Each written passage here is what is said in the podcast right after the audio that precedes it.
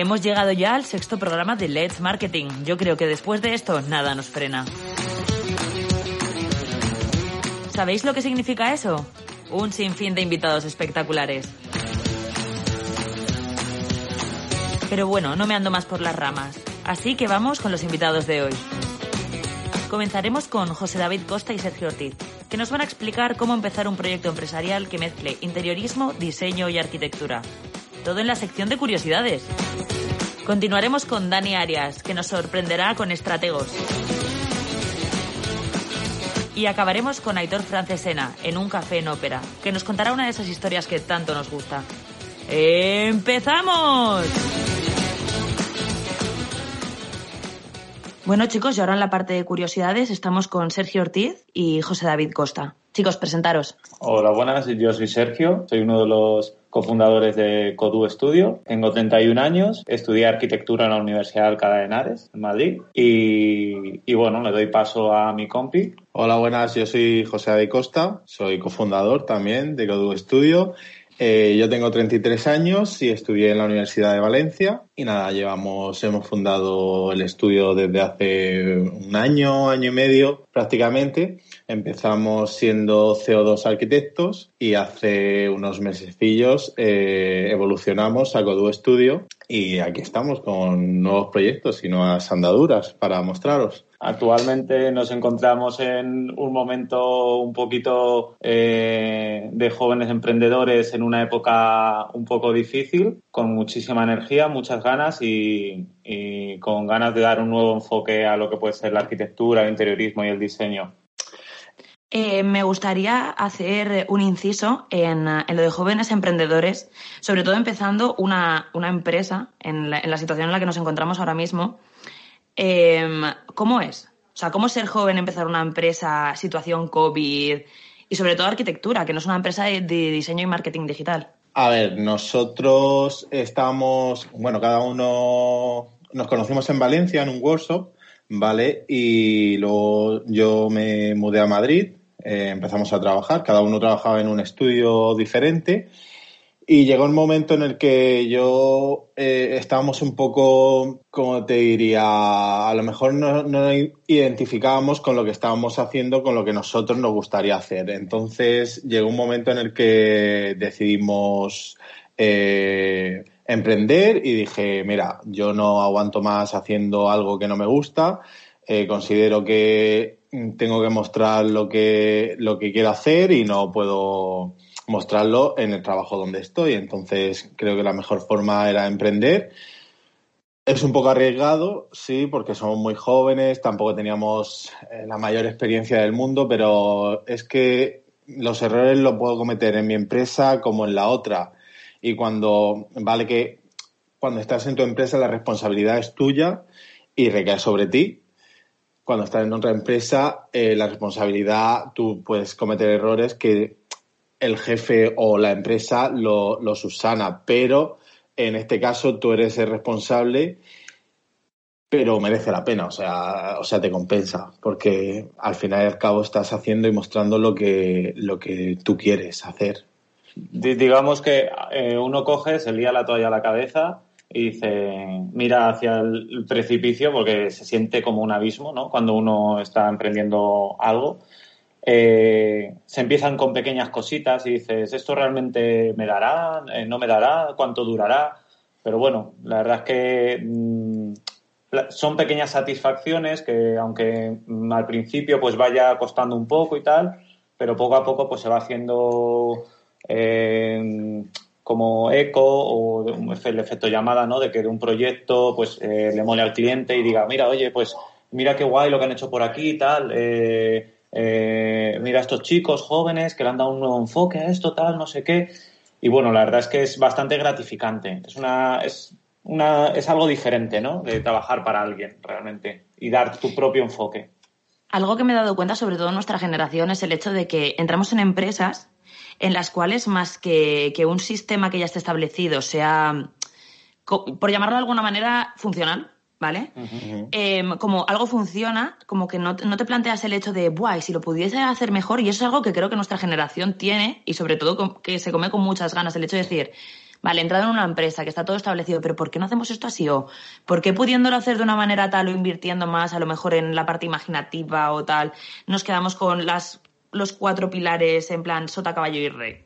Yo, es que pienso que son también cuestiones de saltos generacionales, ¿no? Digamos que eh, un salto generacional que ahora de repente eh, se está planteando las cosas y se plantea las cosas a lo mejor eh, de cómo se están haciendo en personas pues que tienen un rango de edad entre 40 a 50 años. Yo creo que van generaciones más o menos de aproximadamente 10 años en las que más o menos nosotros, por ejemplo, pues eh, somos una generación que ha estado mm, trabajando pues en unas condiciones laborales pues bastante malas, una generación eh, con una sobrecualificación, eh, con idiomas, con viajes, con experiencias, con formación, con muchísimas ganas, lo que dices tú, de ganas de comerse el mundo, con un montón de ideas, en el que ves que los sistemas que se consideran funcionales carecen de chispa, de energía, de cosas nuevas, de, de adaptarse un poco a los tiempos que van corriendo hoy en día. Van, eh, todo va cambiando súper rápido,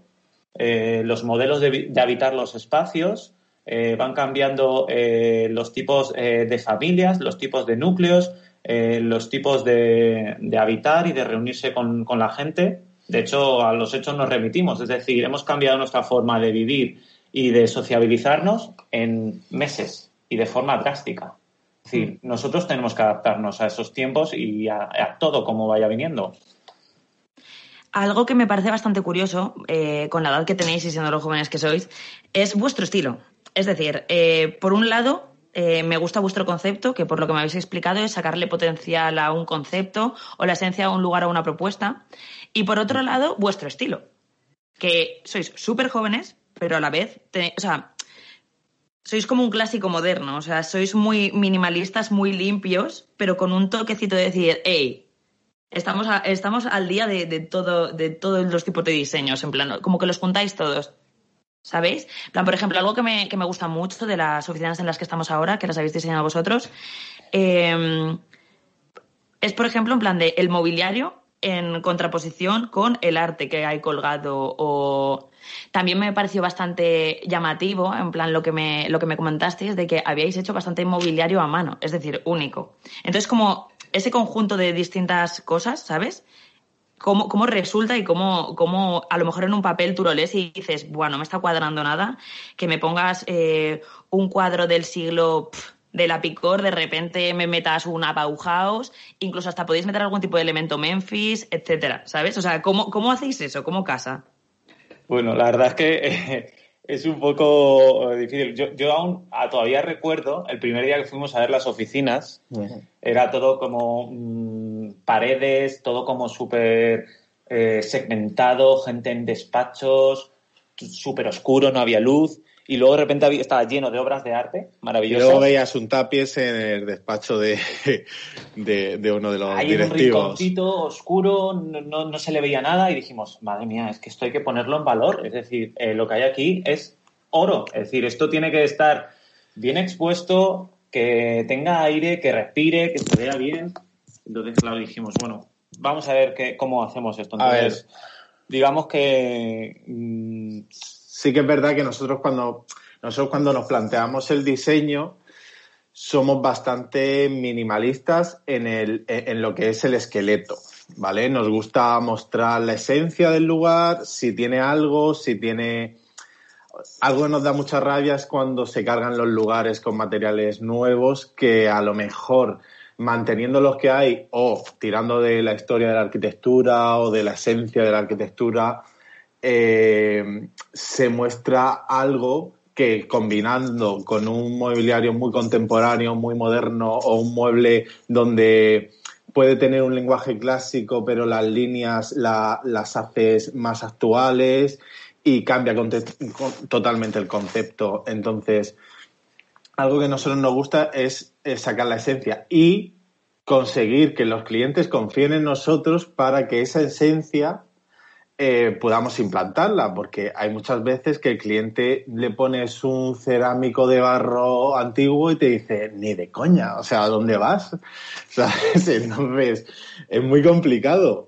es muy importante lo que dice José de, conseguir la confianza con el cliente, ¿no? Lo primero, establecer un vínculo de confianza con el cliente para que eh, nosotros entendamos bien lo que él quiere conseguir con su proyecto y nosotros, eh, mediante nuestra capacidad y mediante nuestro trabajo, podamos ponerlo como físicamente todo eso que él quiere, ¿no? Darle esa importancia al contenido del que está comentando José eh, y ver cómo eh, todo eso puede casar y verse bien maclado con lo que sería todo un continente como de otro contexto, ¿no? Es, digamos que es poner en valor el lugar, ¿no? La esencia de las cosas, la arquitectura. De ahí viene una arquitectura que a lo mejor puede parecer en muchas ocasiones un poco austera, pero que habla de lo que realmente es el lugar y la esencia del, sitio. Sí que, es, sí que es verdad que a nosotros, nuestros proyectos, yo creo que a nosotros nos gusta identificarlos con el punch, ¿vale? O sea, necesitamos que un proyecto, cuando tú entres, no te deje indiferente. Tiene que tener algo que a ti te llame la atención. Yo he de decir que aquí eh, me costó una semana asimilarlo. O sea, me costó a nivel, porque yo he estudiado ingeniería de diseño y empecé con arquitectura técnica, y fue como, hostia, de una manera muy minimalista, muchísima información, ¿sabes? O sea, como que me, ¿sabes? O sea, tuve que acostumbrarme poco a poco a las zonas, a, la entrada, a la cocina, puertas correderas de cristal, tal, y eso mola, mola muchísimo, tenéis toda la razón.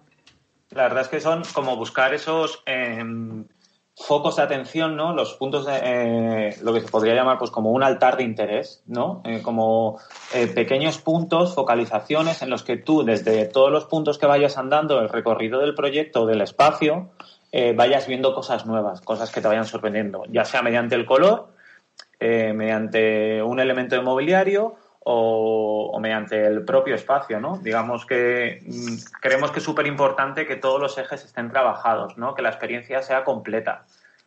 Claro, que a la vez, aunque haya muchos puntos de interés, altares de interés, el conjunto tenga armonía. Eso es muy importante. Y que tampoco es necesario llenar todo de todo, ¿sabes? O sea, los proyectos tienen que respirar.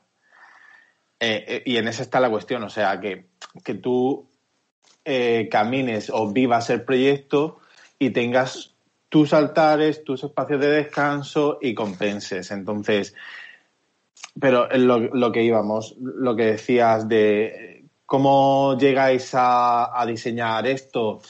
A ver, nuestro proceso de diseño eh, lo trabajamos ambos desde el inicio. Para nosotros es muy, muy, muy, muy importante el proceso de diseño y sobre todo, como decíamos, escuchar al cliente. El cliente es la esencia. O sea, tienes que entablar una relación. Bueno, a nosotros nos gusta porque sí que hemos trabajado en otras empresas. Yo, por ejemplo, he hecho, al principio hacía muchos diseños de cadenas, buscar como la imagen de algunas cadenas, de los restaurantes, la nueva imagen y tal, de cadenas de restaurantes, y es algo que a veces peca de mm, yo voy a hacer esto y haces la imagen, pero no vas más allá lo que intentamos nosotros es ir un poco más allá, darle confianza al cliente, mostrar y saber lo que el cliente quiere, no lo que nosotros como profesionales, aparte de lo que nosotros como profesionales le ofrecemos, lo que el cliente espera de nosotros, es lo que intentamos sacar. Digamos que nosotros materializamos las ideas del cliente. Y luego, aparte, tampoco os limitáis a eso. O sea, por lo que tengo entendido, también desarrolláis el diseño gráfico, en muchas, en muchas ocasiones también hasta, hasta la ropa que se llevan en cierto tipo de negocios en conjunto con el ambiente en sí, ¿no?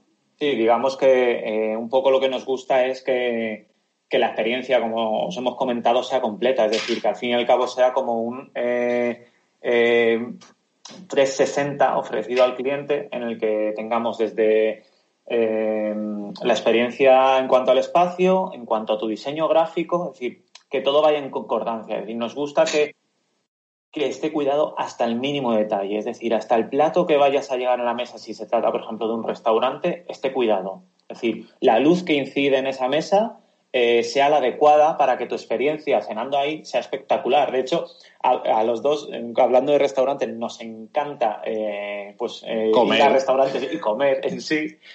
Y, siempre lo que le decimos a nuestros clientes de restaurantes son, por favor, necesitamos saber cuál es la carta, porque es, fundamental. Es decir, a mí Esa yo también la he hecho.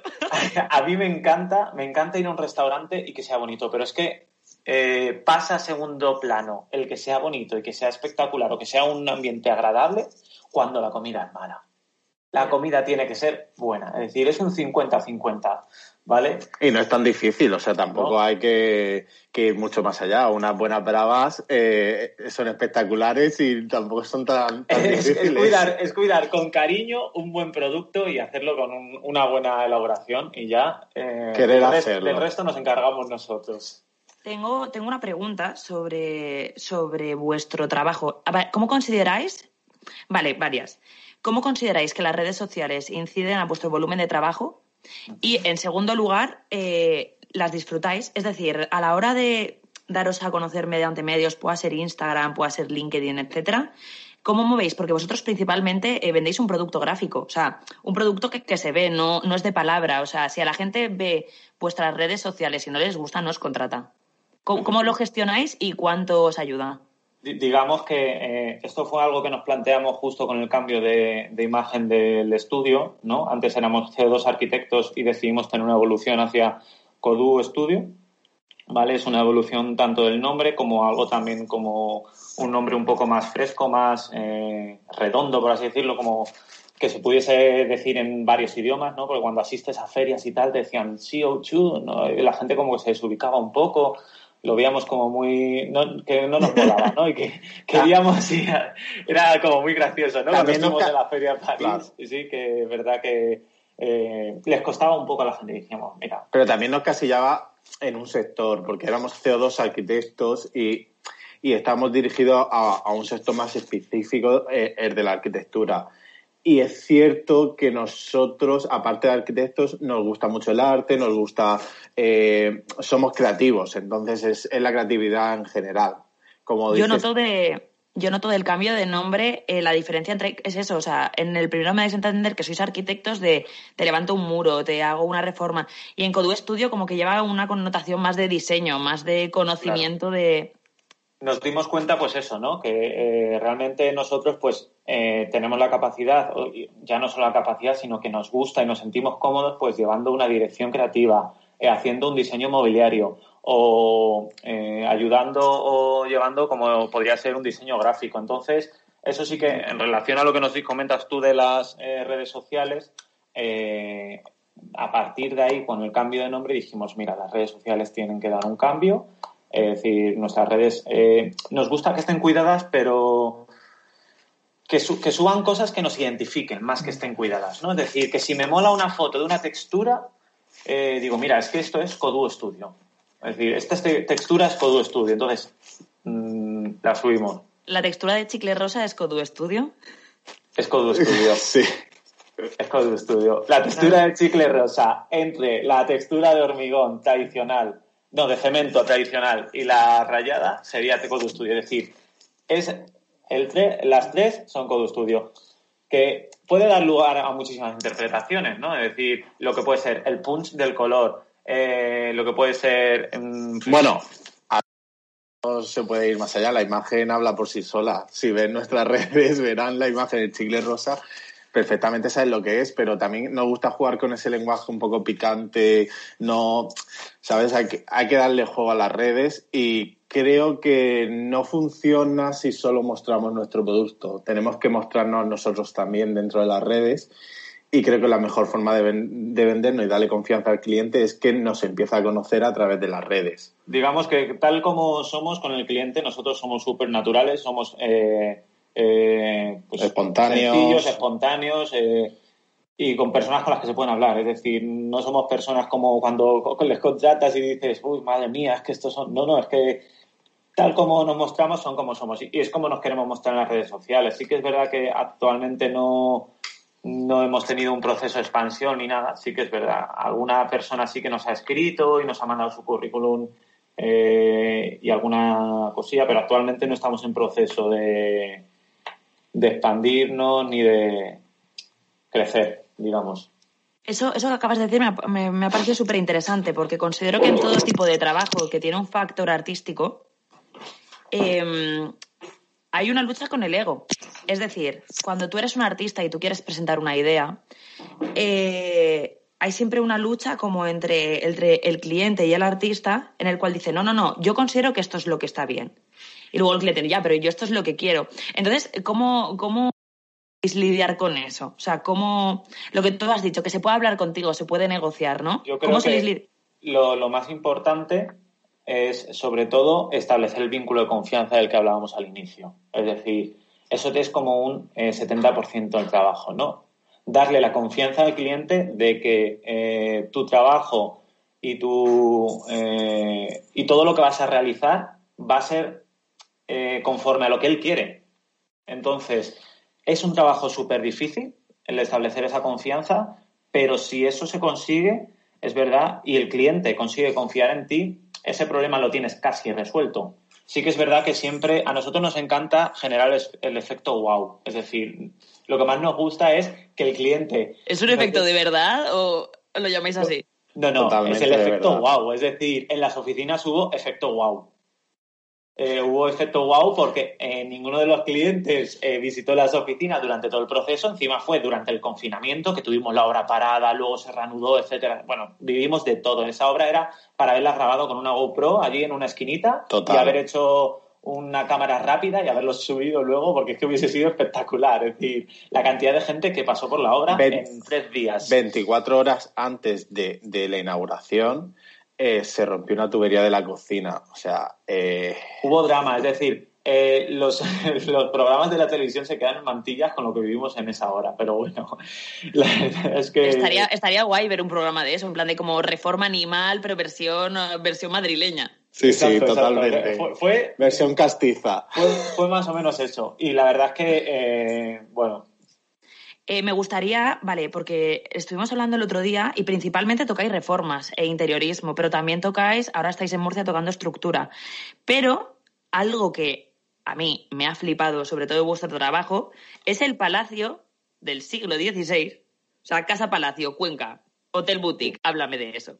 Bueno, eso es eh, una de las cosas que, nos surgió a raíz de las oficinas que hemos hecho ahí y la verdad es que, bueno, es como cuando le dan un caramelito a un niño pequeño, ¿no? Es, es un sueño para un arquitecto, para un interiorista, o sea, brutal. Es increíble, es decir, te digo que actualmente pienso en la sensación del primer día que fuimos a visitarlo para tomar las medidas eh, y ver un poco, echar fotos, ver el espacio, y es que era los pelos de punta continuamente, ¿eh? es decir, es increíble ver cómo esa naturaleza salvaje que había pasado a lo largo del tiempo y estaba allí, pero en lo que queremos mantener, es eh, la verdad una sensación increíble. Es un proyecto. Son proyectos difíciles mm. porque también depende mucho del tipo de arquitectos o del tipo de artista que, que eres y lo que quieres plasmar. A ver, nosotros nos encanta la esencia del lugar. Entonces, el lugar está. Solo hay que acompañarlo un poco. Entonces, eso es lo que queremos, acompañarlo sin que se note que, que se note que hay esencia Codú, pero que, tenga la esencia castiza de La Mancha, de Cuenca, de, de, sus orígenes y que nos muestre el edificio lo que, lo, lo que se ha vivido ahí y lo que se vive. Sí, digamos que también para mí es súper importante porque justo yo vengo de raíces manchega, mis padres son manchegos, entonces viven justo al lado de, allí, entonces el hacer algo así pues es la un orgullo, es muy guay. Está, está muy guay, la verdad, eso mola muchísimo. Em, jolín, qué guay, chicos. Pues mira, ya estamos llegando al final de, de la entrevista y hay una sección que, bueno, prácticamente me he inventado yo. ¿Por qué? Porque puedo, porque es mi sección del programa y puedo hacer lo que quiera. Eh, la llamo cosas que se me ocurren en el momento al final del programa, ¿vale? Entonces yo os voy a hacer una pregunta a cada uno. Em, random, que se me vaya a ocurrir ahora mismo, no tengo nada pensado. Em, y vosotros me tenéis que contestar con lo primero que se os ocurra, ¿vale? ¿Estáis preparados? ¿Estáis nerviosos? Tenéis que estar un poco nerviosos. Yo estoy un poco nervioso, la verdad, sí, sí. vale. Vale, em, vale, vale, vale, tengo una muy buena. Imaginaos que la televisión, ¿vale? Esta va para Sergio. Imaginaos que la televisión os da un espacio donde os dice, mira, os tenéis que inventar un programa y tenéis que eh, diseñar todo el set. O sea, puede ser, puede ser un escape room, puede ser una casa de famosos, puede ser. ¿Qué concepto sería y qué diseñaríais? Y hay que ser un poco retorcido. Madre mía. Yo no sé si va mucho con, la pregunta, pero o sea, es a mí lo que me encantaría diseñar, que me parece que tiene como mucho la esencia de los 90 y que se ha perdido completamente. Un juego de la OCA, pero con rollo un juego de la OCA, pero traído como a, la... una combinación del juego. Volver a un 2-3, ¿o qué? No, no, no, no, no, no, no. todos los escenarios del juego de la OCA combinados con unas mm, con una esta macabra de que las pruebas realmente sean realidades y que todos los espectadores lo estén viendo, es decir, un poco Black Mirror, como un episodio de Black Mirror, pero en televisión. Ahí, eso me encantaría diseñarlo. Rollo con trampas, con pruebas, tal. Eso me encanta. se, llama, se, llama, SAU y tienen distintas. Sí, pues eso, pero todo en televisión. Es decir, eso me parecería espectacular. Esos escenarios mmm, serían muy guay. Sí, estaría, genial, la verdad. Yo, yo vería ese programa, sin duda. Vale. Y la siguiente pregunta para ti, José. Eh, a ver, voy a ser un poco mala. Eh, vale. Imagínate Vale, tienes que primero proponerme un cliente random, es decir, alguien que te encantaría diseñarle un proyecto, pero a la vez lo odiarías porque no, tenéis nada de feeling. Y decirme de qué manera le, impresionarías. Puede ser bien desde, eh, mira, me ha pedido que le haga eh, una plaza de toros y al final es eh, una plaza de toros, pero toda pinta de rosa de Hello Kitty, ¿vale? bueno, eso, eso puede ser, ¿eh? Porque soy, bastante random en el diseño al, inicio. A ver, a un personaje que, me encantaría hacerle algo, pero que a la vez... Eh, odiarías. Uf, complicado. Eh, mira, creo que podría ser Carmen Lomana, me encantaría hacerle algo y, creo que a lo mejor. Firmo, firmo. luego, no sé si odiaría o la amaría, ¿sabes? Pero creo que es un personaje que, que esconde algo más dentro. Entonces creo que le podíamos hacer algo random, pero que a la vez eh, a ella al final le encantaría, seguro. Sí, además yo creo que vuestro estilo podría pegar bastante bien con ella, pero creo que a lo mejor eh, habría bastantes, bastantes luchas de, del diseño final, ¿no? la probabilidad. Puede ser, que sí. Y se podrían dar dentro del programa de Sergio y sería una de las escape rooms. Bueno, sería, bueno, sería genial. Es que ella sería una de las primeras contratadas, vamos, estaría mm, fija ahí, vamos. Obvio, obvio, o sea, y no le dejaríais salir ella, se iría, ella se iría. Además, le, diríamos, trata invitados, trata invitados. A... Claro, claro. Un día Alaska, otro día Mario, así, sus amiguetes. Estaría muy guay. Pues chicos, em, ha sido un placer, me ha encantado la entrevista y a ver si os tengo más por aquí. Pues sí, la verdad es que estamos encantados, muchísimas gracias. Y cuando queráis contar con nosotros, pues encantados de estar. Aquí estamos.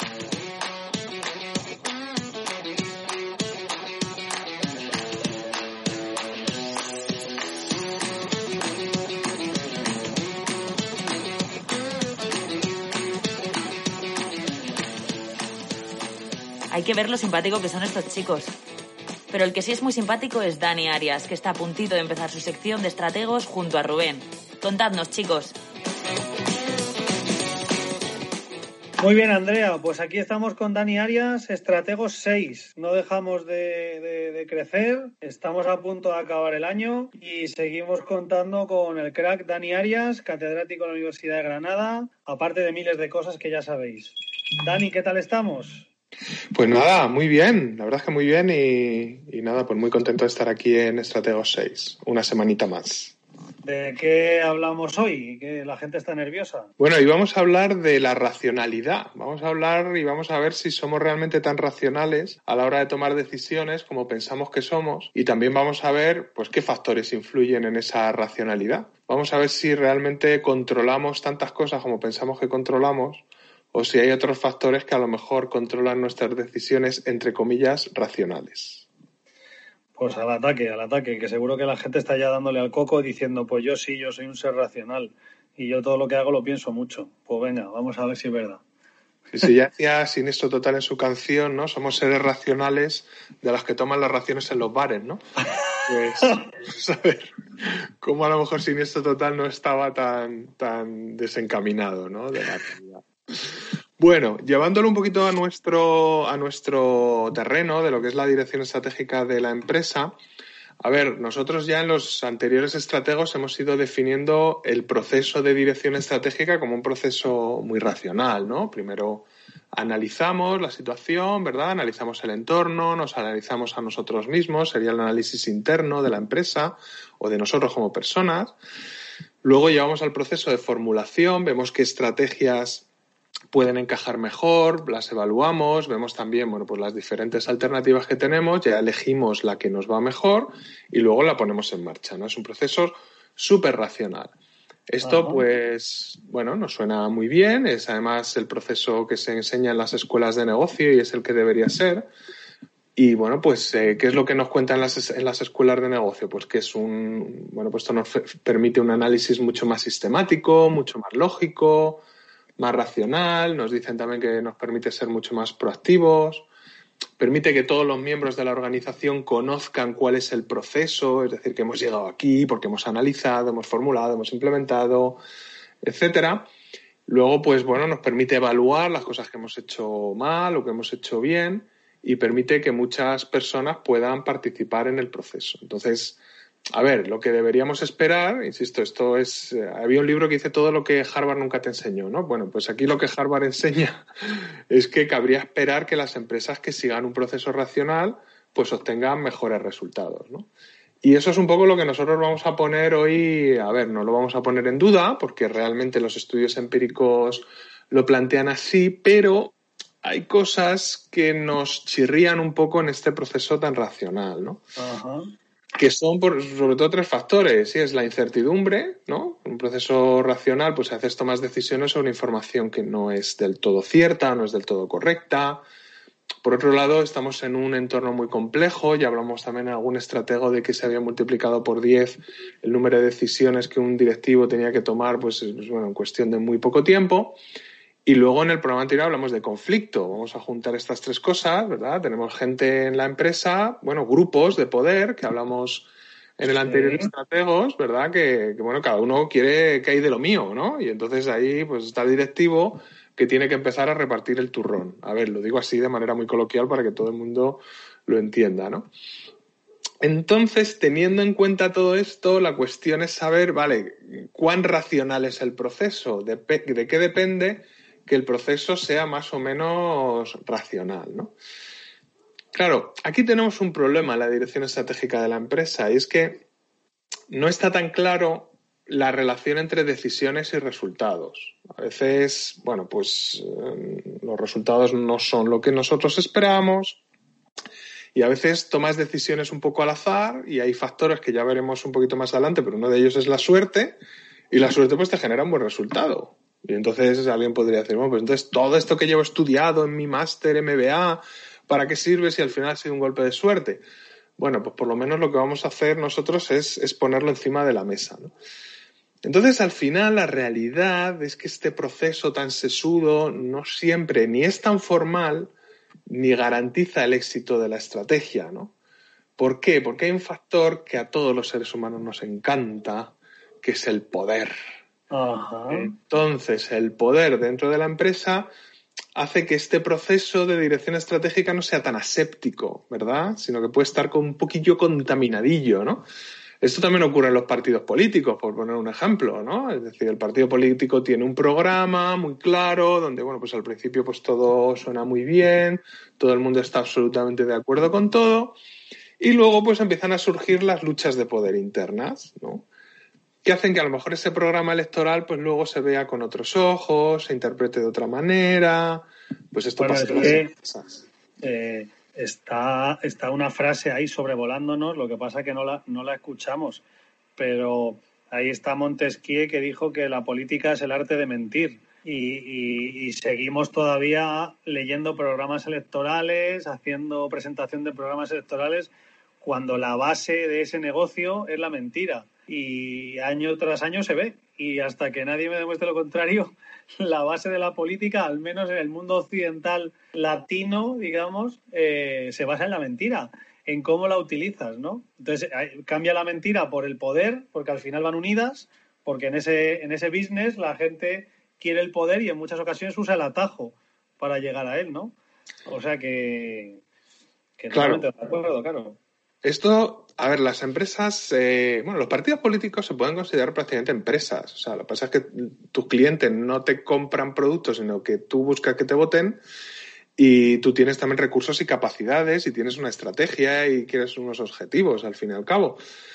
Entonces, hay muchos aspectos políticos dentro de este proceso de toma de decisiones en el seno de la empresa y, evidentemente, en el seno de los partidos políticos igual porque tienes, como ya hemos comentado, grupos con objetivos diferentes, ¿no? Hay gente, hay gente en un partido, bueno, vamos a coger el ejemplo del partido político porque no se ha dado por ahí, pero bueno, en una empresa ocurre exactamente igual. Hay gente que inicialmente, bueno, pues tiene muy clara cuál es la misión, la visión y los valores de la empresa o del partido, se los creen y los quieren llevar adelante. Y hay otras personas que tanto en una empresa o en un partido político, pues a lo mejor lo que quieren es medrar, ¿vale? Y escalar para arriba. Entonces, eh, bueno, pues digamos que interpretan esos principios de manera distinta porque prima sus objetivos por encima de los objetivos del partido de la empresa. Esto es muy humano, ¿eh? esto no es nada claro. del otro mundo, ¿no? Con lo cual, con lo cual, ¿qué es lo racional? Y te dirá, y te dirá el, el jefe de turno de un partido o de esa empresa. Y dirá, pues hombre, eh, el proceso de decisión por el cual respondo a los objetivos eh, de los grupos con mayor poder dentro de la organización, ¿no? Lo acabas de acabar. Es eso, exactamente. Exactamente. La única manera de evitar eso sería que las decisiones estratégicas las tomara un algoritmo. Ah, ¿vale? claro. Que sería absolutamente aséptico, porque entiendo que el algoritmo, bueno, igual en el futuro los algoritmos tienen ansia de poder también, pero bueno, ahora mismo no hemos llegado a ese nivel. O un juez del Supremo de Estados Unidos, de estos que se mueren en el cargo, ¿no? Que saben que no lo mueve de ahí nadie ni un misil. Y entonces ese tío sabe que puede, que como es incólume, pues coge y decide y no le da miedo que le echen y tal. Pero si no, efectivamente, o lo hace una máquina, o es que. ¿qué es lo racional para usted? Y dice, pues hombre, lo que dicen esos señores que tienen palos y, y antorchas, ¿no? En la mano. Claro, claro. Por lo tanto, est estos aspectos políticos del proceso influyen en este proceso racional, entre comillas, pero hay más, ¿no? Otra también es que nos creemos seres muy racionales, pero la racionalidad absoluta no existe. Todos tenemos racionalidad limitada. ¿Por qué? Uh -huh. Que somos eh, agentes, como decimos en economía, agentes económicos de racionalidad limitada. Pues primero porque nunca tenemos toda la información. Siempre hay cosas que se nos escapan. Y más en el mundo que vivimos actualmente donde es imposible conocerlo absolutamente todo. Uh -huh. Entonces siempre vas a, a estar tomando decisiones con información incompleta. Entonces nunca vas a llegar al óptimo, ¿no? Aparte, a veces no están ni claros los objetivos. En muchas ocasiones hay empresas que inicialmente se plantean unos objetivos, luego los cambian porque ha cambiado el entorno, a veces no se han dado cuenta de, al definir esos objetivos si eran objetivos alcanzables o no. Eh, y a veces, bueno, pues porque no se han buscado tampoco las suficientes alternativas, ¿no? Es lo que estuvo de moda hace muchos años, se llama thinking out of the box, ¿no? Pensar fuera de la caja. Uh -huh. A veces hay soluciones creativas, bueno, pues que te permiten llegar a un objetivo y muchas veces los seres humanos tendemos como a centrarnos en algo y casi a obsesionarnos, ¿no? Muchas veces lo mejor es, a veces cuando te alejas del problema, descansas, a veces lo consultas con la almohada, y bueno, pues encuentras nuevas perspectivas, pero muchas veces los seres humanos, sobre todo con la presión temporal, pues nos empecinamos en algo y al final no, no llegamos a ser todos los racionales que pensamos. Y además y, este proceso se retroalimenta. Uh -huh. Y entonces, porque al final tú lo que quieres con el... Yo, o sea, estoy entendiendo, me, es, es, duro, ¿eh? es duro hoy, eh, pero es súper interesante porque si, si te sigo bien y no me he perdido, Mm, lo que tratamos de encontrar es la mejor solución, ¿no? La decisión. La decisión es el resultado de, del proceso racional, ¿no? Tomar una decisión, ¿no? Yo sigo un proceso para tomar una decisión. Eh, esa decisión debe de ser, entre comillas, la mejor solución. Y yo digo, eh, puede que esa solución sea la que resuelve el problema, pero no es la óptima. Claro, en economía se habla de primeros, segundos y terceros óptimos. Teniendo en cuenta todos los aspectos que hemos dicho y nos quedan un par de ellos por ver, casi nunca vas a llegar al primer óptimo. Siempre te vas a quedar en un segundo o un tercero. Porque, ¿para qué pensar, no? Para criatura, criatura, deja de pensar tanto porque, porque no vas a llegar jamás a eso, ¿no? O sea, tira para adelante.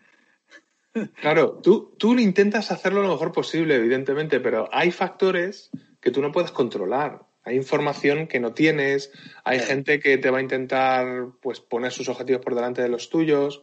Esto es parte de la vida. Entonces, matemáticamente, pues se puede hacer ¿verdad? Se puede hacer una ecuación, eh, maximizarla y ponerle una restricción y te sale un resultado muy bonito. Que eso le enseñamos a los alumnos en la universidad y en el papel queda, vamos, monísimo. Pero luego a la hora de la verdad tienes a los sindicatos por un lado, tienes a las asociaciones ecologistas, tienes al gobierno, tienes a no sé qué. Y entonces eh, la ecuación pues se te viene un poco abajo, ¿no? Claro. Luego, a ver, los seres humanos tenemos también un sesgo muy importante, que es este proceso de prueba y error. O sea, normalmente las empresas y nosotros, los seres humanos, cuando tú haces algo y te está funcionando bien, tiendes a repetir el proceso constantemente. Es decir, mm, no te planteas cambiar las cosas que están funcionando bien porque es aquello que, en, en, economía financiera se dice que resultados pasados no garantizan resultados futuros, ¿no? Es decir, tú de repente ves una acción que está subiendo en la bolsa y dices, oye, pues esto va a seguir subiendo, subiendo y subiendo y, voy a seguir invirtiendo. Y no es así. Va a llegar un momento en que pues, va a tener que bajar porque nada sube eternamente, ¿no? Y además nos estamos adaptando constantemente a un entorno que es muy cambiante. Y eso me lleva a un concepto que a mí me encanta en estrategia y que está menos estudiado de lo que debiera, que son lo que se llaman las estrategias emergentes. Es decir, a veces hacemos las cosas y nos va bien no solamente por este proceso tan racional que llevamos definiendo, sino porque surge una oportunidad, surge, pues no saben muy bien por qué, unos recursos, surge una gente que has conocido y de repente de ahí surge una estrategia que no has aplicado un proceso tan racional. Pues esa es la estrategia emergente y es mucho más común de lo que nos podemos imaginar, la verdad. Que si sales y llueve, vas a, vas a refugiarte en algún lado. Exactamente, o un día vas a una convención, no te apetecía ir, pero bueno, en fin, ha sido porque, eh, pues no sé, porque te sientes casi obligado, porque un amigo tuyo te ha invitado y de repente te sientas al lado de una persona súper interesante, empezáis a encajar bien, te cuenta su proyecto, tú le cuentas el suyo y de repente veis que hay un, hay un, proyecto, hay una manera de hacer algo nuevo, ¿no? pero esto ya ha habido grandes filósofos en la historia de España que descubrieron esto y dijeron que de una boda sale otra boda. Por ejemplo, por ejemplo. ¿Sabes? Eso sería una estrategia emergente. Tú no has ido a la boda para casarte al año siguiente. Claro. Y de repente surge, bueno, pues esto pasa en el mundo de la empresa también. Y es más, hay muchos ejemplos de empresa que estaban siguiendo un, un proceso racional, no les ha funcionado, al final, pues el producto no ha funcionado por viabilidad técnica, mejor dicho, por falta de viabilidad técnica, viabilidad económica, les ha surgido una oportunidad y, está funcionando. Yo siempre pongo en clase un, bueno, un ejemplo que yo creo que es bastante conocido, pero bueno, pues si alguien no lo conociera, pues lo, comento muy rápidamente, ¿no? Eh, había un laboratorio donde había un señor que trabajaba para una empresa, que luego al final diré cuál es, que estaba probando, le dijeron que por favor, bueno, pues que investigara para crear un pegamento súper duro, ¿no? Un pegamento y el tío, pues bueno, allí estaba mezclando cosas para ir probando a ver qué pegamento funcionaba mejor.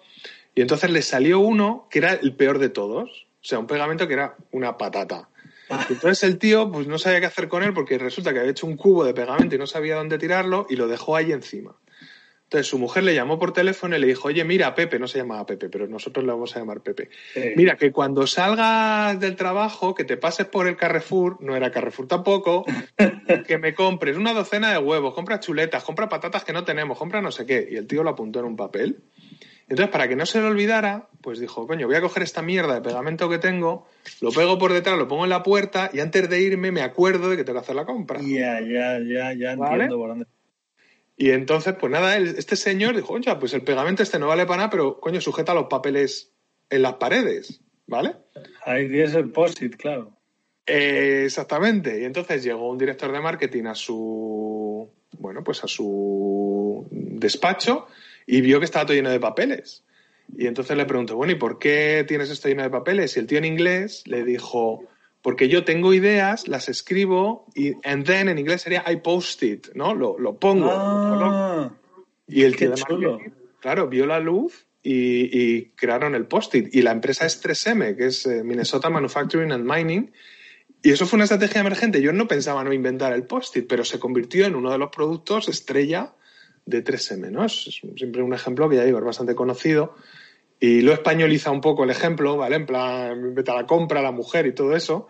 Pero vamos, que fue prácticamente Pues, sí, ¿no? Eso me recuerda que el otro día, eh, en el curso que estoy haciendo yo, mm, de la Darden School, eh, contaban que había, eh, con el crecimiento, ¿no? Que es algo parecido a lo que estamos hablando, y que a las empresas que están cómodas y les cuesta cambiar, que siempre caen en dos trampas cuando intentan, eh, cuando intentan progresar, digamos. Una era la trampa del éxito, que es en lo que cayó Nokia, y la otra era la trampa de la búsqueda perpetua.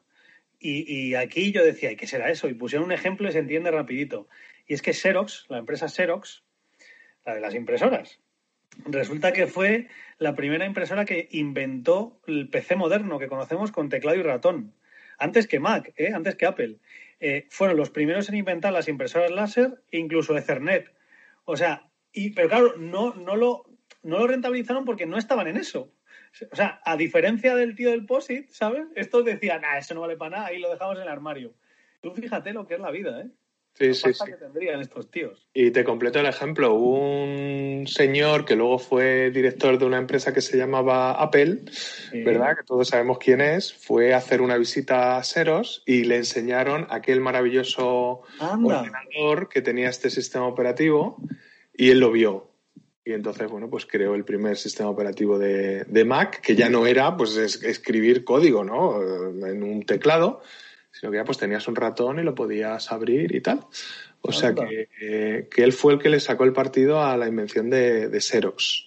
Qué y es un ordenador, eh, hay ahora mismo es el alto, ordenador Xerox alto, si quieren nuestros oyentes lo pueden buscar en internet. Es un ordenador súper curioso porque la pantalla en vez de ser a lo ancho es a lo alto. Y, hay, y tú lo ves y, y, tío, te parece un ordenador que podría ser, hombre, no te digo de ahora, pero podría ser de hace pues a lo mejor 10, 15 años. Sí, y es de sí. año 71, tío, es acojonante. Pues que yo no había nacido, macho. Pues yo tampoco, había, yo tampoco había nacido, porque somos. Somos, somos unos chavales. Oye, que nos van a echar la bronca, vamos a ir acabando. Vale, pues nada, ya nos queda el último que es, eh, a ver, otra cosa que hay que tener en cuenta es el azar. El azar también entra dentro de, nuestras pro- de nuestro proceso racional, ¿no? Un, un amigo de mi clase de toda la vida, que estuvimos juntos hasta COU casi, decía siempre, esto hay que echarlo al azar. al azar. Pues así es, en este caso es el azar. ¿Y qué es el azar? Pues, eh, ¿qué- ¿a qué llamamos los seres humanos el azar? Pues a todo lo que no podemos controlar. Como no podemos controlar, pues es el azar.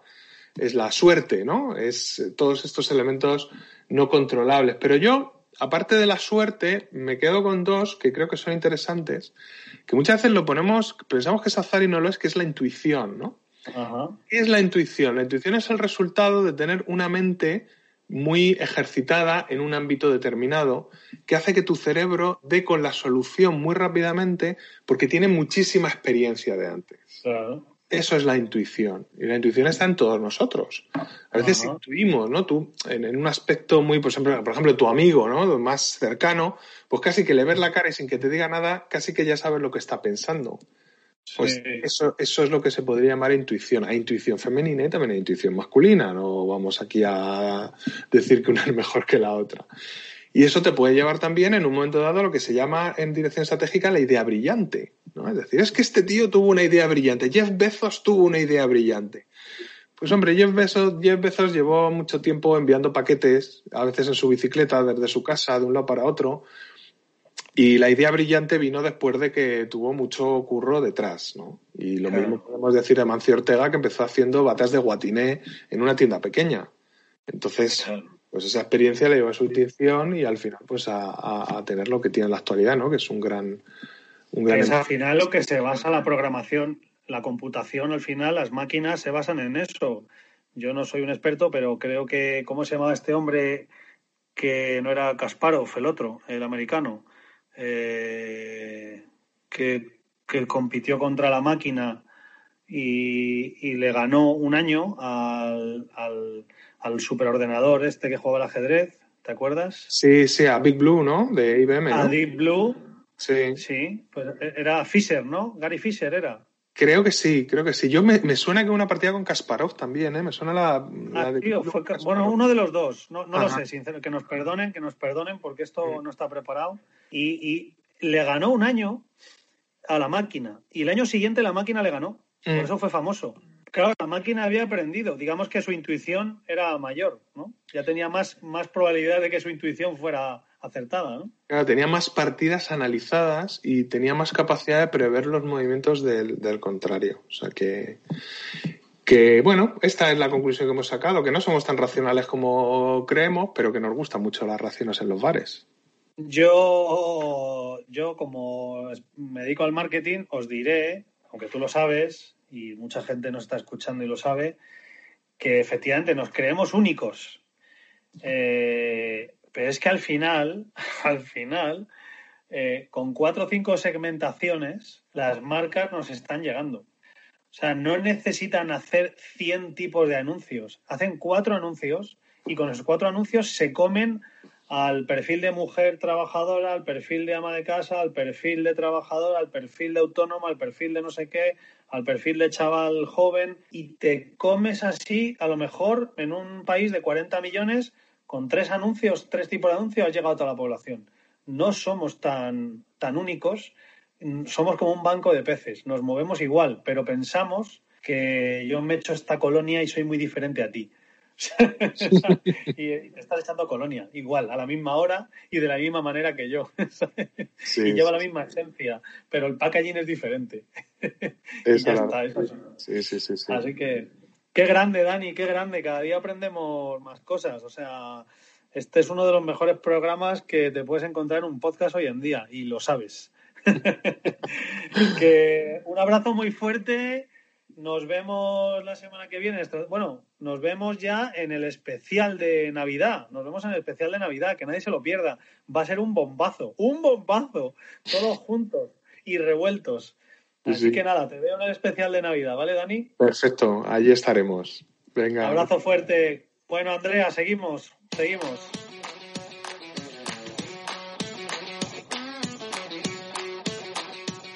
Bueno, bueno, bueno, ya vamos llegando al final del programa, pero todavía queda un café en ópera. Versión telefónica. Te doy paso, Rubén. Bueno, pues muchas gracias, Andrea.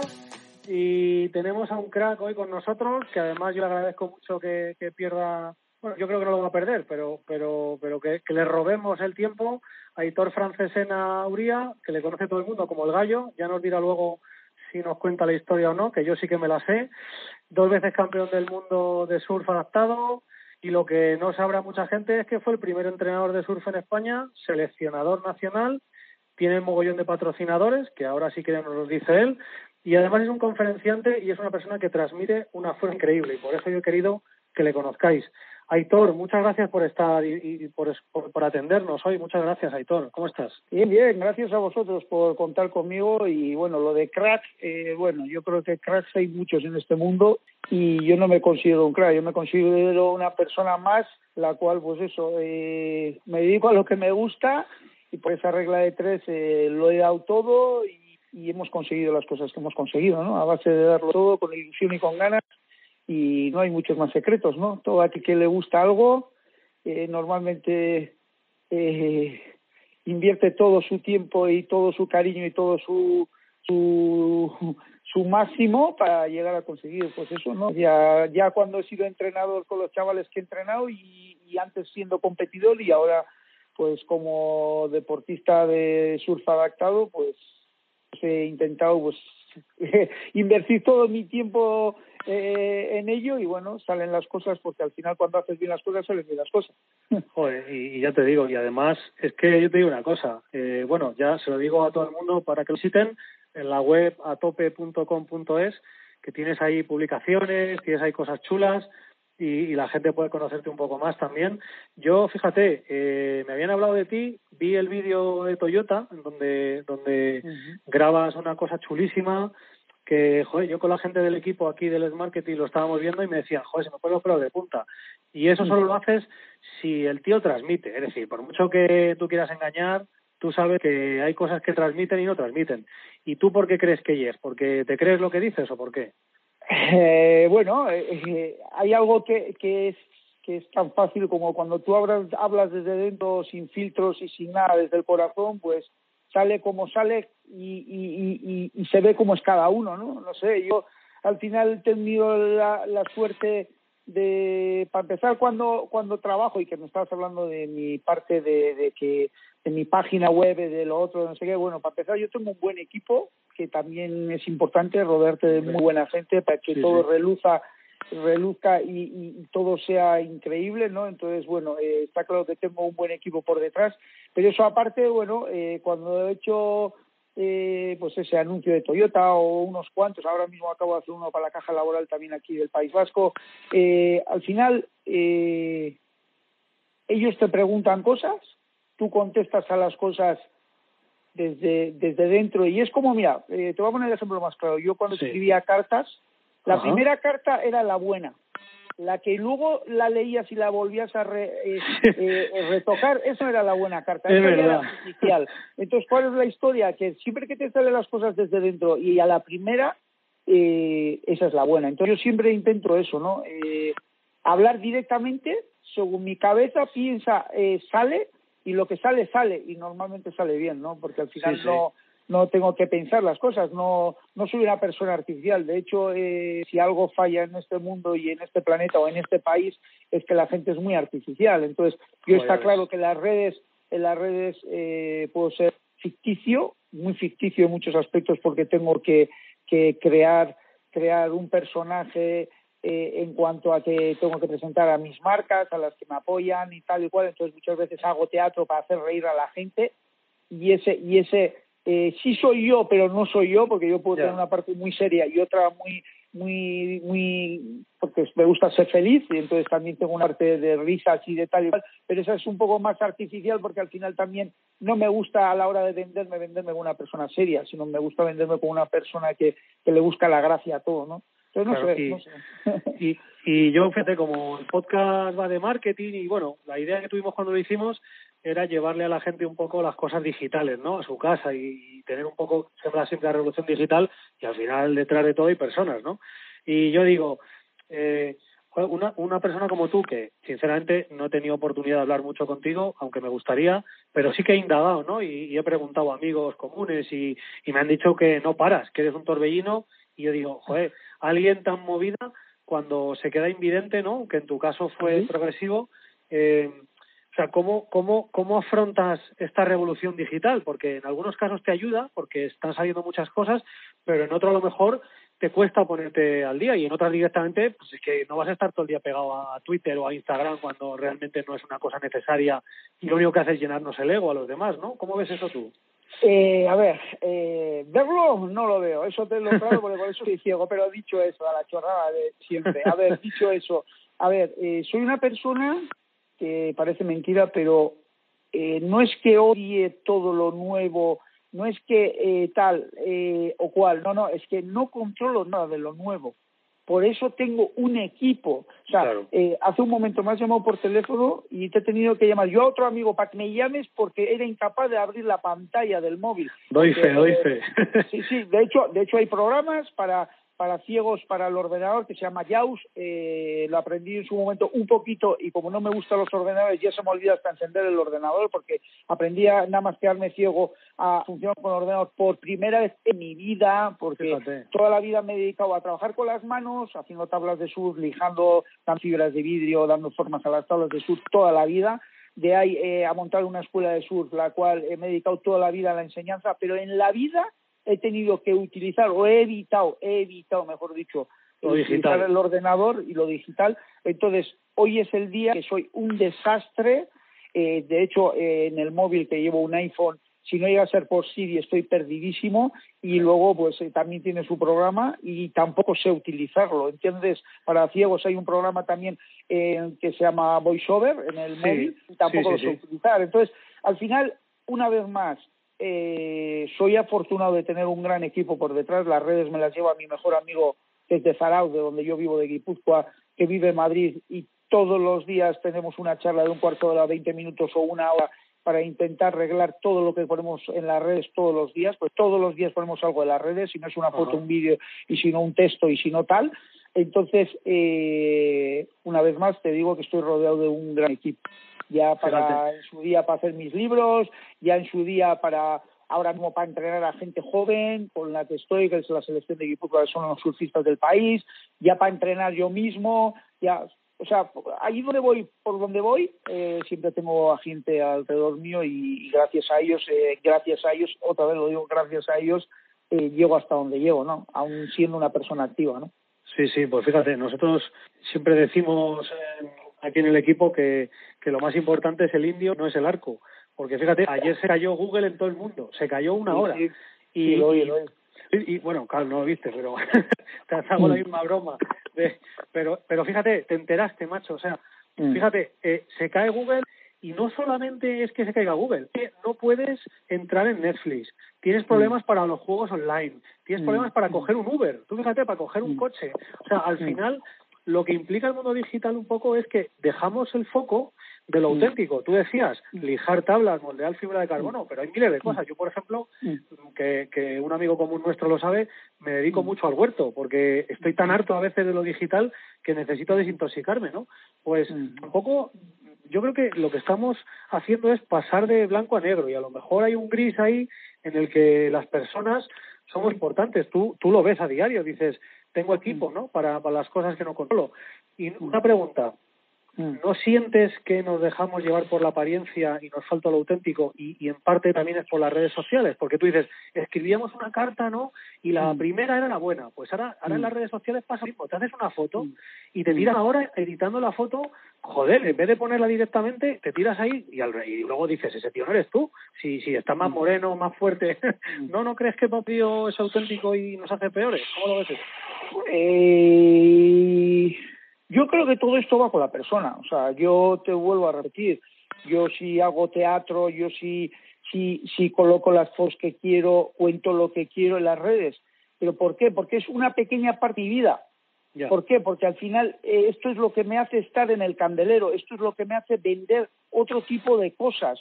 Porque yo al final eh, saqué unos manuales de surf y, necesito estar ahí para los manuales. Eh, desde las redes es de donde se pone en contacto conmigo, desde la televisión o la radio o, en un momento dado para hacer programas o para, o para, o para dar conferencias o, o para que alguien se ponga en contacto conmigo porque tiene una duda sobre una tabla de surf o un entrenamiento o, o, tal, ¿no? Entonces al final yo lo tengo porque es un escaparate.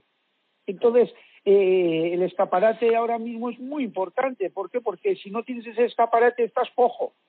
Y tú imagínate ciego y cojo, pues ya mal, ¿no? Entonces, ya ciego estoy, pues cojo no me puedo quedar. Entonces intento estar a la altura de las circunstancias de la vida, pero no es algo que me llene y algo que, que, me haga feliz, sino está ahí, lo hago de la mejor manera y eso a mí me hace vivir. Vivir en el sentido de que me aporta dinero, me aporta trabajo, me aporta eh, en un momento de un bietar, ¿no?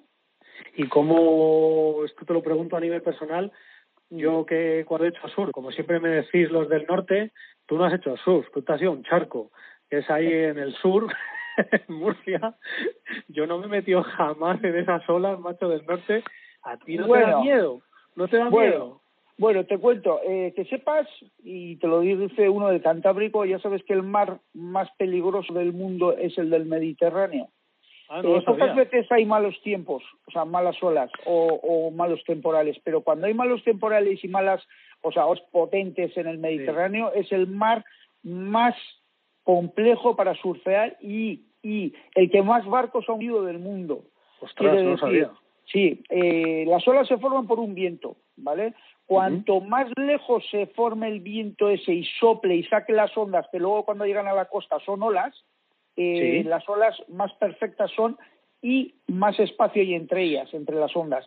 El Mediterráneo, quieras o no, como tú bien has dicho, es una charca, no muy grande, eh, según las dimensiones de un Atlántico o de, o de un Pacífico, ¿vale? Entonces, ¿qué pasa? Que las olas se forman por un viento y normalmente al ser un charco pequeño se forma muy cerca de la costa. Entonces, una onda viene encima casi de la otra. Entonces, los barcos cuando se han hundido es porque salen para arriba, se les mete agua en una, vuelven a salir, al siguiente le entra más agua y donde más barcos del mundo hay hundidos, el Mediterráneo. Entonces, cuidado de eso de que de que cuando tú vas que es en verano no hay olas, pues sí, pero cuando hay mar dura en el Mediterráneo, cuidado, ¿eh? que yo las olas más potentes de fuerza probablemente las habré cogido en el Mediterráneo. pues yo cuando veo el Mundaka y tal, el vídeo, digo, mami, sí, me meto yo ahí. Sí, pero es porque porque es más asiduo eh, el que haya oleajes, o sea, hay más veces olas, de 365 días hay 360 y en el Mediterráneo hay 100, pero esos 100 igual hay 50 que cuidado cuidado que tiene una fuerza de hecho. Lo que pasa es que la gente no baja a la playa esos días, porque está tan grande el temporal que está prohibido o, o aparte de si no está prohibido es que no, no compensa bajar porque está tan feo que, que, bueno, que no llama la atención. Da... más con lluvia y con todo y vientos y todo. Sí. ¿No te da algo de miedo meterte ahí? Sí, sí, sí. A ver, miedo no, eso sí. Respeto. Eh, respeto. ¿Hasta qué punto? Que tener pánico, ¿no? O sea, al final eh, el mar, si rompe diques eh, o rompe olas, los destroza, eh, hunde barcos, barcos grandes, imagínate lo que puede hacer contigo, ¿no? Entonces, eh, lo que está claro es que en todo este tiempo que llevo siete años ciego, eh, me he llevado algún susto, pero al final dices, esta es mi vida. Eh, pocos sustos me he llevado en todo este tiempo. Entonces, eh, como son más las satisfacciones que los sustos, pues sigues tirando para adelante y estoy encantado de hacerlo. Y, y una de las razones ¿no? que, también te tira para echar para adelante y, en esas situaciones malas decir, mira, el último susto me lo di hace dos semanas, eh, me di un susto tal que, que, me desorienté, ¿no? Me cogí una ola, me caí de arriba abajo, pum, me desorienté y normalmente siempre escoges la referencia de la ola. Saqué la cabeza, vino otra ala, pum, me metí otro menú, saqué la tercera vez otro menú y ya no sabía ni dónde estaba el norte, el este o el este. Entonces, eh, oí la espuma, me monté la espuma y dije, Buah, que tenga suerte que la espuma esta sea la de una ola y no la de un rebote de la pared que está cerca, porque ahí vi un puerto, el un puerto estaba cerca del puerto. Y digo, Buah, eh, tiré la espuma ese y ya hice pie y dije, ah, qué bien, qué bien. Pues salí fuera y en vez de coger y marcharme para casa, eh, tenía que quitarme ese mal rato y volví a entrar, ¿vale? Eh, y estaba solo. ¿Y por qué volví a entrar? Porque no me podía quedar con ese mal rato. Y todo esto al final también, que ¿por qué lo hago? A veces, y muchas veces, y, y es la que también me empuja a hacer esto, es, eh, estoy ciego, pero quiero demostrar a la gente que aunque esté ciego, puedes hacer un montón de cosas, y una de ellas es hacer surf, ¿no? Lo he hecho toda mi vida, ahora ¿qué pasa? ¿Que porque me he quedado ciego voy a dejar de hacerlo? ¿Qué va, qué va? Hay que demostrar a la gente que se puede con el surf con el ciclismo, con la montaña y con lo que haga falta, siempre con cuidado, con respeto y, y teniendo en cuenta que todo lo que es eh, la natura eh, te la puede liar, ¿sabes? Tanto la montaña como, como el mar, en este en este caso, porque no, no vuelo en, en ala alta ni, ni hago paracaidismo ni eso, sino también diría cuidado con eso también. Eh, dicho esto, con aire, mar y, y tierra, cuidado porque cualquiera de ellas te la puede liar, pero teniendo eso, eh, las cosas así siempre eh, siendo previsor y, y, sabiendo dónde te mueves, y si no lo sabes, preguntando cómo te tienes que mover, pues bueno, se puede practicar de todo y esa es una de las ideas que, ideas y una de las cosas que me mueven, ¿no? Yo que sé, de repente yo le doy mucho al monte y un día me llamó la empresa de Airbus y me dijeron subir a un monte en la Sierra de Gredos. Pues sí, lo hice con otros dos compañeros que tienen otras discapacidades y fuimos y lo subimos, un 2200 o no sé, que era algo así. Pues bueno, pues oye, otra experiencia más y íbamos con un equipo increíble ¿Y por qué no voy a dejar de hacerlo? Claro que sí. Y ahí demostramos que, que, cada uno tenía su discapacidad, pero somos capaces de subir al monte también, ¿no? Ahí ya ves. Pues fíjate, tenía yo una pregunta aquí para ti, que era, ¿qué mensaje le darías a la gente que tiene miedo a enfrentarse a situaciones difíciles? Y ya estamos hablando de eso. O sea, realmente, eh, ahora mismo tú, incluso tú lo has sufrido, eh, ahora mismo hay un mogollón de peña que está pasándolo mal, pues por el coronavirus directamente o indirectamente, o, o por el negocio. Y, joder, al final tú sabes que esta sociedad que tenemos que por lo poco que has hablado tú y yo, en algunas cosas no nos gusta, eh, es verdad que te hace tener, no sé, un individualismo que por un lado parece como que te hace más fuerte, pero realmente te está haciendo más débil. Hoy en día nos viene cualquier cosa y nos hundimos como si fuera, hijo, eh, lo tuyo, por ejemplo, es un mm. problema grave. Mm. Eso sí es grave. Y aún así, mm. estás echado para adelante. ¿Qué le diríamos a la gente pues que, lo está pasando mal? A ver, tampoco eh, a ver, a ver, ya, ya, pero, pero estamos, para mí, para mí, estamos mezclando cosas, ¿no? O sea, en cierta manera, en cierta manera, el coronavirus es una enfermedad que ha pillado a todo el mundo, en todo el mundo, ¿sí? Eh, no se sabe dónde está, le puede caer a cualquiera, hay gente que no le está haciendo nada, hay gente que le hace mucho daño, de hecho yo lo pillé y flipé, lo mal que lo pasé. Eh, eso por un lado. Luego está ya eh, el país como lo tenemos, que para mí, en cierta manera, en muchos aspectos es patético como estando en una situación crítica como la que estamos, los políticos entre ellos no se ponen de acuerdo, cuando tenían que remar todos a una todos a una. Sí, sí, luego ya nos pegaremos de izquierdas, todos de acuerdo de que tenemos un gran problema y lo tenemos que, que de alguna manera solucionar. No, entre ellos mismos hablando de, bueno, de, iba a decir tonterías. Eh, creo que mayores cosas que tonterías. Estamos removiendo, yo vengo del País Vasco y están removiendo gente, eh, políticos, movidas que en teoría tenían que estar ya cerradas ahora mismo, queriendo mover cosas que ya han estado juzgados una gente, volver a juzgarlos, pero que eso es incomible como eso, el que los de izquierdas con los de derechas no se ponen de acuerdo, eh, no, como que se está diciendo que en Madrid ahora no hay ningún problema con el coronavirus, ¿por qué no dicen cuántos están muriendo en vez de guardarlo? Eh, para decir tenemos un gran problema. Eh, no, los bares abiertos en un sitio, en el otro cerrados. Eh, hay gente que vive de eso, de esos negocios. al final, al final, eh, aquí no ve nadie el problema y todos los problemas son pequeños hasta que te tocan. Y cuando te tocan te das cuenta de la realidad de cada problema. Entonces, eh, cada cosa es una cosa. El coronavirus es una enfermedad a la cual hay que tener un respeto de la leche, igual que yo he dicho al mar, a la montaña o al aire. Eh, un respeto porque a unos les afecta brutalmente, como a mí me afectó, que tuve que estar ingresado y todo, y hay gente que no le hace nada porque es asintomático y no tiene más que un poco de fiebre, un poco de tos, ¿vale? Luego, eh, los negocios, cuando tú tienes un negocio que no va porque día te lo cierran, otros te lo abren, otros te lo cierran, otros te lo abren, eh, eso te despoje, todo tu negocio, eso llevarlo bien es súper complejo, porque estás jugando con alimentos, estás jugando con muchas cosas que se estropean y como eso, eh, aquel que, que de repente tiene gente trabajando para ella misma que si antes ya por crisis ya ha habido momentos que les ha costado levantarlo, ahora les viene, se les mete una paliza de la leche, cuando se está diciendo que están cobrando eh, dinero del gobierno, que todavía hoy es el día que algunos no han cobrado ni un duro, que muchos no han cobrado ni un duro. entonces, al final, todo eso no se puede comparar con lo mío. Con lo mío es algo que me ha venido, he nacido con ello, en un momento me lo esperaba y hace siete años me quedo ciego y tengo dos posibilidades. Una, ver la vida y, dejarla pasar, o otra, ver pasar la vida y montarme en ella, que es lo que yo hago.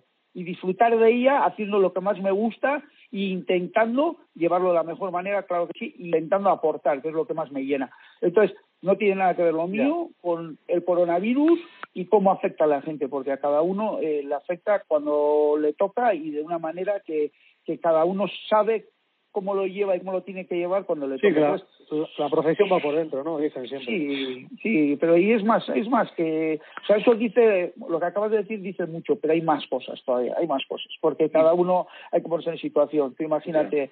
tu padre de familia con hijos, a ti, a ti nadie te paga la luz, a ti nadie te paga el agua, por encima van subiendo los impuestos, van subiendo los que tú no llegas y a ver qué dices en casa.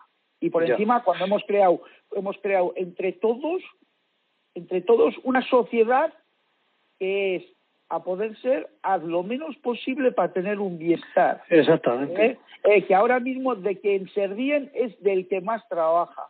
Eh, cuanto más vago eres y menos trabaja, eres más guay. Pasa la tele, pasa la, tele y eres un ejemplo. La cultura, la cultura del que menos trabaja es el guay. Eh, tío, Pero... eso es patético. Y eso lo hemos creado y eso lo están viendo nuestros hijos, como lo dije el otro día en una conferencia. ¿Sabéis lo peor de todo esto? Que nosotros estamos viviendo lo que nos dejaron nuestros abuelos y nuestros padres, a ver qué les dejamos a nuestros hijos y lo que les dejan los hijos a los siguientes. ¿eh? Porque aquí hay una picaresca que te cagas, ¿eh? que eh, eh, te llama, o sea, yo lo he visto y, y cuando vi el profesor me quedé flipado. Le llaman a un, a un a un profesional cualquiera, se está tomando unos calamares y una Coca-Cola, le llaman y antes de escuchar y dice, ¡uh! ¡uh! Estoy pilladísimo, ¡buah! ¡Qué va! Es que no me da la vida, eh, pero que te estás tomando unos calamares y una Coca-Cola. Eso, tío, eso me ¿qué pasa a mí en de Madrid, No le has escuchado al pavo ni lo que te has dicho, ¿sabes? Eh, la picaresca del que más se toca los Sí, sí, lo, y es el, es el, es el, es el crack es, de este es país. el país del Lazarillo de ¿sabes? Tormes, macho, es el país del. Lazarillo de Tormes. Eh, mira, eh, al loro, eh, y estás hablando con un ciego, eh, cuidado, eh, cuidado, eh. Que te lo sabes bien. No, que, por eso te digo que... Pero, pero escucha, ¿y cómo, cómo ayuda el deporte a mejorar lo que somos? Es decir, ¿cómo ayuda el deporte a Ah, mejorar la sociedad? Porque mira, te todo, cuento, todo. yo tuvimos aquí a, a una chica que se llama Sandra Piñeiro, que, Mm. que te conté el día que hablamos, que Sí. es remera de Orio allí. Sí, entrena. sí, sí, sí, que Y- entrena donde entrenamos todos físico también, sí, Sí, sí, en el pueblo al lado de Zarau, sí. Eso es, y joder, la chica es la leche, es la bomba, o sea, es una crack. Y No tengo la que- suerte de conocerle personalmente. eh, Nos Pues habremos visto, nos habremos visto seguro y yo, yo creo que sé quién es, pero no, no, no, Yo me no encargo. llegado a hablar nunca. Yo, me, yo soy como tú, un tío de palabra, o de eso me trato de apreciar y, y me encargo de que os conozcáis, ¿vale? Pues Ujú. Sandra, para lo joven que es, dices, joder, eh, me encantaría ¿no? que cualquier persona eh, la escuchara, la viera, a ti igual, o sea, el deporte al final, fíjate Rafa Nadal, yo que sé, el que sea, si es que da igual, Mm. eh, Gasol, Sí, eh, sí, o, cualquiera, o- o los Márquez, o... Oh, claro, O sea, claro. Sí, sí, pero ya No- te voy a decir cuál es el secreto, ya te voy a decir cuál es el secreto. Tú sí que ¿cuál es? ¿Cuál es? El, no, yo lo que decir es... El secreto, el secreto, pues es bien fácil. Tú para llegar a ser un gran deportista, para ser un gran deportista, Sí, un deportista, hombre, claro, claro, un Claro. deportista que quiere estar ahí arriba y tal, tiene que tener en cuenta los valores de la vida. Tiene que saber lo que es sacrificarse, lo que es la disciplina, eh, lo que es el respeto por los demás, eh, porque aquel que no tiene respeto hasta por sus propios competidores, ese no va a llegar a nada, se Acaba el obvio del mundo y el mejor del mundo, eh, pero llegará un momento que se descuidará porque está pensando que es el mejor y que no hay nadie mejor y cogerá uno que sea más trabajador que él, eh, aún no teniendo ese, algunos que le llaman el don, que ese don también se trabaja, eh, y le ganará, ¿me entiendes? Entonces, al- al- hay- hay unos valores de la vida que aquel deportista que está ahí arriba, que has hablado de nombres que les tengo un respeto de la leche, desde Nadal o, o los Márquez, o ¿quién más has dicho? Te he dicho. Gasol, pero te puedo de decir Gasol, cualquiera. o sea, que cualquiera de esos, cualquiera de esos eh, tienen una calidad, una calidad de vida Humana también, en cuanto sí. humana a un montón de aspectos que, que lo vamos a llamar eh, escala de valores, ¿sí? Que lo Sí. tienen tan en cuenta y por eso son lo que son, unos señores en toda regla, tanto dentro de las pistas, dentro de donde sea, como fuera. Total. Eso es un gran deportista. Y ese gran deportista es una gran persona, porque una cosa lleva a la otra. Y el deporte, por supuestísimo, si quieres llegar hasta ahí arriba y ser el mejor o, o ser una persona muy buena en, en tu deporte, en tu disciplina, eh, ya te digo que tienes que tener en cuenta muchas cosas que, que toda esta gente las tiene. Y es Y- como la y- vida misma. Eso es, es como- eso es. extrapolable a la vida. Eso es, y joder, yo creo que, fíjate, si, se emitiera más, si se difundiera más, si, si fijáramos más la atención o intentáramos que los jóvenes eh, hicieran más deporte. Yo he conocido hace años gente que, bueno, es, es famoso, el entrenador, eh, en el barrio Aluche, intercambiaba horas de clase de refuerzo de matemáticas y de lengua en un instituto que tenía una fundación a cambio de clases de boxeo. Y, y los del ayuntamiento decían en un primer momento, pero ¿cómo le vas a dar clases de boxeo a estos tíos que son unos macarras? Bueno, pues porque, porque haciendo boxeo se desahogaban y entendían que había una disciplina. Y fíjate que en vez de, en vez de utilizarlo para seguir haciendo el mal, los chavales como que se enderezaban, ¿sabes? Entonces, qué importante sería eso, ¿no? Y, y gente como tú, sinceramente, lo que hace es transmitir Pero ¿sabes eso, cuál es el secreto de todo lo que estás diciendo? El secreto, y ya te lo he dicho y te lo vuelvo a repetir, no tengo ningún problema, es eh, el eh, te dejo para que haya una pausa, ¿vale? Eh, que los chavales de hoy en día, si quieren vivir como Nadal, si quieren vivir como los Márquez, si quieren vivir como el otro motorista nuevo este que ha salido que es brutal, eh, Mi- Mirro, ¿cómo es?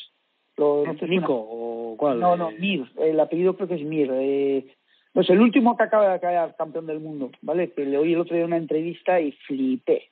Es de, es de, mm, de, de, de, de Baleares de ahí, de la isla. ¿cómo es? Ah, Eh, este, sí, Jolín. Eh, John Mir, ¿Alex John Mir. John- John John, Mir. ¿eh? John ¿Cómo Mir. es? John, John Mir. Mir. Vale, Sí. John Mir. Eh, le oí el otro día una entrevista y se me caía la baba diciendo, ¿cómo un chaval tan joven tiene la cabeza tan bien amueblada?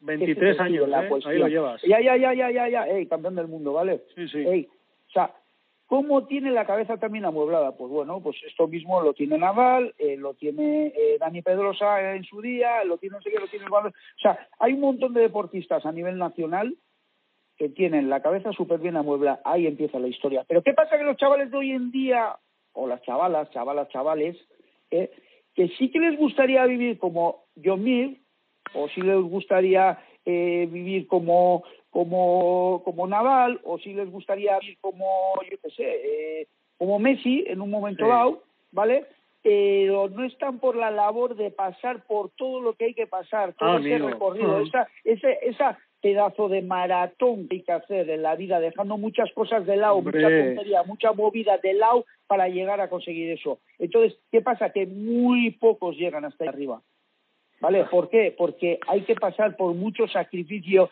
mucha disciplina, un montón de situaciones que la gente no quiere ni está preparada para hacerlo. Y de esa manera, pues llegan muy pocos. Claro. ¿Tú qué te crees? Motociclismo. ¿Cuánta gente practica motociclismo? Que es un deporte carísimo y, y poca gente tiene la posibilidad. Pero empiezan practicando muchos chavales. ¿Cuántos llegan hasta ahí ¿Cuántos arriba? quedan? Muy pocos. Claro, efectivamente, muy Vale, pocos. En el fútbol, que vamos a hablar lo que es más barato porque es un balón y, y no tienes más que meterte en un club, te pagarás X y ya entras en ese club y tienes X años para jugar al fútbol. ¿Cuántos llegan hasta ahí arriba? Pues está claro que muchas veces a algunos les faltan padrinos, que también lo puede decir la gente, pero padrinos aparte. Pero en ¿cuántos otras cosas se quedan en medio. Yo, yo he Pues visto porque hay que casos. sacrificarse mucho. Exactamente, he visto casos de echarse a perder ganando dinero con 20 años y pulirse el dinero y muchos problemas, sinceramente. Yo lo he visto. Bueno, ¿eh? yo también te puedo contar de millones de anécdotas, llevo toda la vida en el deporte y conozco Oh. muchísimos deportistas, pero no voy a contar historias. Porque puedo decir nombres y apellidos y los conoce todo el mundo, pero paso, ¿sabes? Y oye, qué bueno es, qué bueno es, eh, porque joder, también hay que hablar un poco eh, que la gente te patrocine, ¿no? O sea, también qué bueno es que Sí, cuando hay alguien como tú tenga ese apoyo de las empresas, ¿no? ¿Quién te está Sí, patrocinando? final- Que vi por ahí. Pero al final es, eh, al final es parte de la vida. El deporte, yo tengo la suerte de ser mayor y todavía seguir practicando este deporte porque estoy en el subadaptado. Pero la vida de deportista también es corta. Eso si no eres sí. un mega superstar, ¿sabes? Sí, sí, que luego eh, lo que está claro es que las marcas, eh, que ahora estamos en un momento muy complejo ya por lo del coronavirus, más por la crisis que entró en 2000X, eh, 2007 o no sé cuándo empezamos con, el, con la crisis, eh, está claro que si no es por las marcas, un deportista lo tiene complejo para vivir. Claro, por Porque- eso digo. Porque al final, ¿de qué vives? De, de las becas. Yo tengo la suerte de estar en el basquetín, eh, que es, es el equipo del País Vasco que tiene a casi todos los deportistas de alto nivel. Eh, vale, de ahí cobro unas becas. eh, eh, estoy en la selección nacional y creo que este año, siendo la segunda vez campeón del mundo, voy a cobrar por primera vez unas becas. Fíjate. Y, y- y si no es por los sponsors, yo no puedo vivir. No puede, claro. No puedo vivir, entonces tengo que o dar conferencias o tal o cual, pues si no yo no puedo vivir del deporte y me ¿Cómo encantaría. te vas a California o a Canadá? O... Ya ves. Sí, a California, o, o, o- cómo entrenas, que aquí el invierno es durísimo, y si quieres cogerte, eh, yo qué sé, un mes de, de buenas horas, pues de días que te agua caliente y rendir el doble en agua caliente, no lo puedes hacer. Entonces, Claro. eh, al final, pues eso es lo de siempre. Si no estaban los sponsors, no puedes conseguir eh, ni, ni los objetivos, o es muy difícil. Sí los puedes conseguir, porque al final eh, eh, toda la gente que estamos ahí arriba somos Aprieta, muy tozudos, sí. muy cabezones, pero, pero, pero, pero se hace difícil a veces, y con la edad más, ¿sabes? Claro. Que al final, cuando eres joven, pues y asumes con mucho más, ¿sabes? Pues Aitor, yo no te quiero quitar más tiempo porque me parece que has tenido un detallazo atendiéndome. Eh, nuestros escuchantes, llamo yo, de Let's Marketing, seguro que están flipando. Yo lo que te quería decir es una última frase. Eh, aparte de que tú digas lo que quieras, esta es tu casa y, y, aquí estamos para escucharte. O sea, que tú di lo que te dé la gana.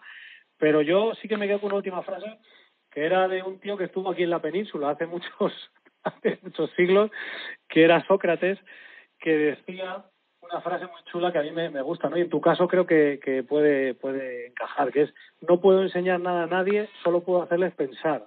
Yo creo que tú eres un tío que hace pensar a la gente, de verdad te lo digo. Y, escuchándote, pues a mí sinceramente, me, lo parece. Creo que eres un tío sano y fíjate, no me quedo con que seas campeón del mundo eh, dos veces de surf adaptado, o sea, aunque pueda ser eso la, la, la releche, ¿no? Yo me quedo, joder, con que fuiste de los primeros en este país, que fuiste primer entrenador, que, que hiciste tu, pusiste tu tienda, o sea, mm. La pasión no es el mm. hacerlo ahora, es que llevas toda la vida mm. dedicado, o sea, eso sí que es sí, Sí, pero, pero es como empezó la entrevista, ¿no? Al final, eh, yo nací en el monte, en un caserío, con, con mis padres y mi familia de mentes cerradas, eh, en la época de, de, los 70, 80, ¿vale?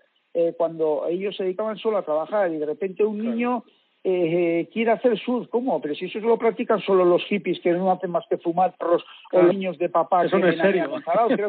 Entonces, eh, prohibido no lo siguiente. Entonces, tú quieres practicar eso, ¿cómo lo consigues al final? A escondidas, haciéndote tus propias tablas de tablas viejas, eh, pelándolas y haciendo nuevas tablas de surf, lo cual aprendes una profesión y de ahí sigues haciendo surf y, y vas haciendo eh, todo y aprendiendo de, de, que de lo poco que hay o no hay nada a base de quita pon esto sí esto no eh, eh, prueba ensayo eh, haces lo máximo y llegas a darlo todo por lo que más amas que es hacer surf. Lo tienes prohibidísimo a veces cuando más prohibido tienes las cosas más te cuestan más las quieres. Mira todos los niños o toda la gente que, que tiene ahora de todo, tablas, trajes, eh, eh, en la playa ahí mismo y no entran ni al agua. Y nosotros entramos con trajes rotos, pegados con eh, pegamento y medio que según te rozaba en la piel te hacía unas heridas de la leche, con tablas que pesaban un montón.